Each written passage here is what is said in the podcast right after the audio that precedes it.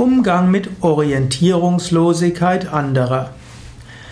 Es kann sein, dass du mit Menschen zu tun hast, die orientierungslos sind, die nicht wissen, was sie tun sollen, die irgendwo ihren Kompass verloren haben. Es gibt in der Bhagavad Gita, dem großen indischen Epos, ein Kapitel, das erste Kapitel, das wird genannt Vishada Yoga. Das ist der Yoga der Verzweiflung oder auch der Yoga der Orientierungslosigkeit. Das ist das erste Kapitel, gilt als eigener Yoga. Was das heißen soll, wenn ein Mensch mal seine Orientierung verloren hat, muss das nichts Schlechtes sein. Die Phasen der Orientierungslosigkeit sind oft Phasen der Selbstfindung. Orientierungslosigkeit sind oft Phasen der großen Bewusstwerdung.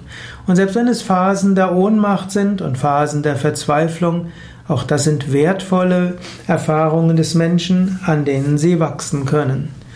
Wenn du jemanden stützen willst in der Phase, dann höre ihm oder ihr einfach zu. Indem Menschen über sich selbst sprechen, eröffnen sich ihnen neue Perspektiven. Manchmal kann ein Ratschlag hilfreich sein, manchmal einfach nur zuhören. Und manchmal, wenn du zum vierten Mal dem gleichen Menschen zugehört hast, kommt er plötzlich auf neue Gedanken, bekommt eine neue Orientierung. Orientierungslosigkeit muss man auch aushalten können, auch die Orientierungslosigkeit eines anderen. Natürlich, angenommen, dein Chef hat Orientierungslosigkeit, gut, dann kannst du schauen, ob du ihm helfen kannst und eventuell musst du einfach für ihn oder sie etwas da sein und schauen, wie sich's weiterentwickelt.